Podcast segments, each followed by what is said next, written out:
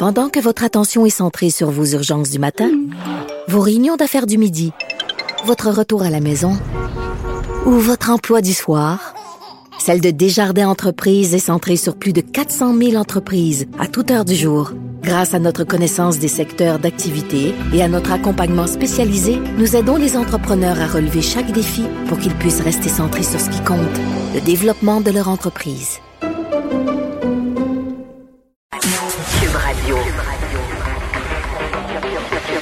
Cube Radio.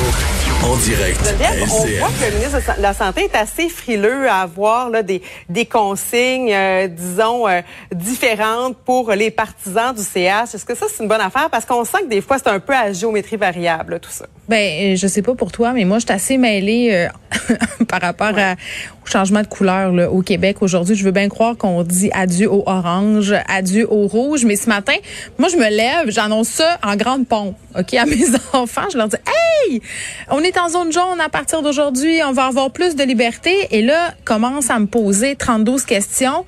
Et je dois t'avouer qu'ils m'ont un peu pris de court. Je, savais pas quoi leur, leur répondre parce que évidemment, euh, ce qui intéresse les gens, c'est non seulement euh, bon la pratique des sports. Tu me parlais du CH, puis on va y revenir là, mais dans les maisons.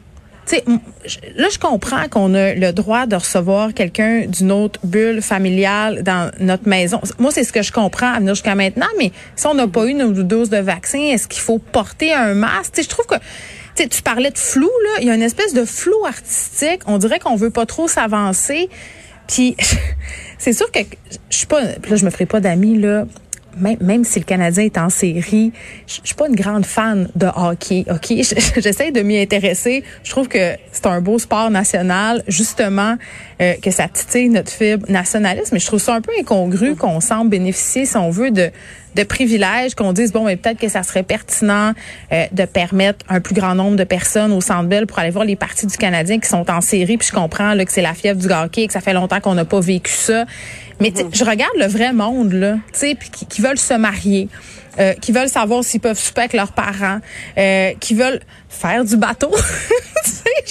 Puis je me dis, c'est pas, c'est pas vraiment juste. C'est comme si c'était deux poids, deux mesures.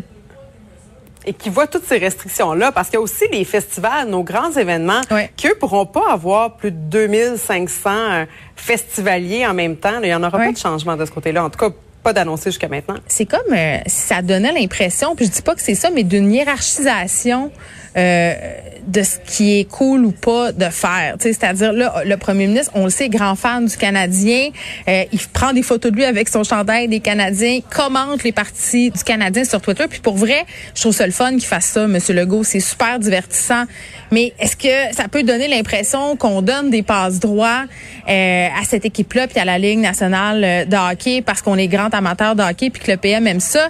Tu sais, ça peut envoyer un drôle de message. C'est vrai que les festivals, ben ils regardent ça puis c'est pas juste. Puis tu sais les euh, tout ce qui se passe aussi comme euh, événement au Québec dans les différentes petites municipalités, puisqu'on pense à Montréal, mais je sais pas là, mais l'été au Québec, il y en a des festivals, il y en a des spectacles, il y a des, il y a des shows d'humour un peu partout. Puis peut-être qu'on bénéficiera pas des mêmes largesses et que ça aura aussi des impacts économiques sur la vie euh, de ces petites régions-là, des artistes, des gens qui, qui essayent de tirer euh, leur épingle du jeu depuis des mois. Là, je pense qu'il faut se le dire.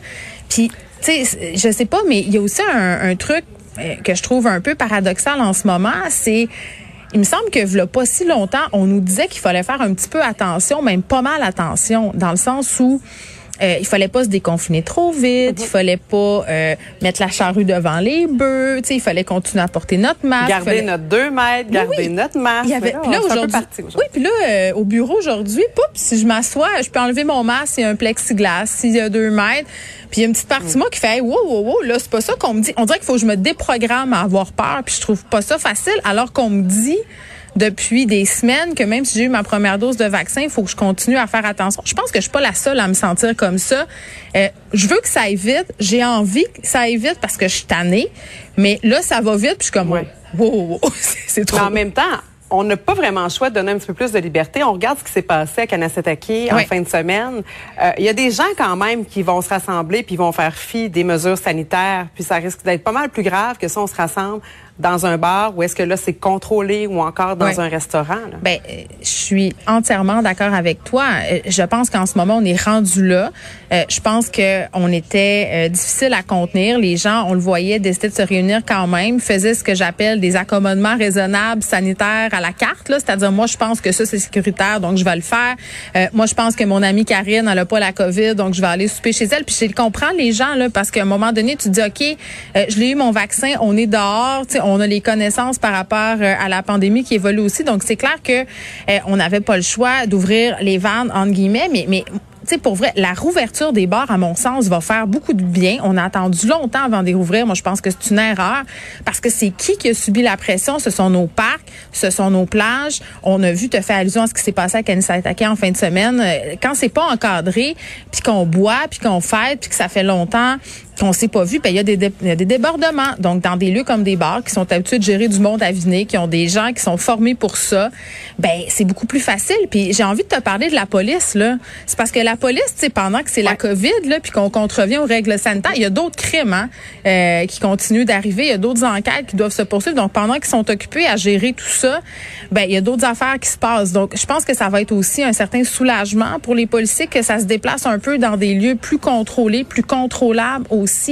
Euh, puis tu sais j'ai envie de dire que moi je nous fais confiance. Oui, on a vu des photos de monde qui dérape, de monde qui font pas attention, mais globalement là, je pense que ça se passe bien. Je pense que le monde fait attention. Je pense que les gens ont pas envie de revenir en arrière, sont bien conscients puis ça se passe super bien la vaccination. Les gens ils vont en grand nombre. Bon, peut-être moi les 18 29 là, mais on travaille là-dessus. Et le bilan, en tout cas, qui s'améliore. Ça, Ouais. c'est une bonne nouvelle. Merci beaucoup, Geneviève. Merci.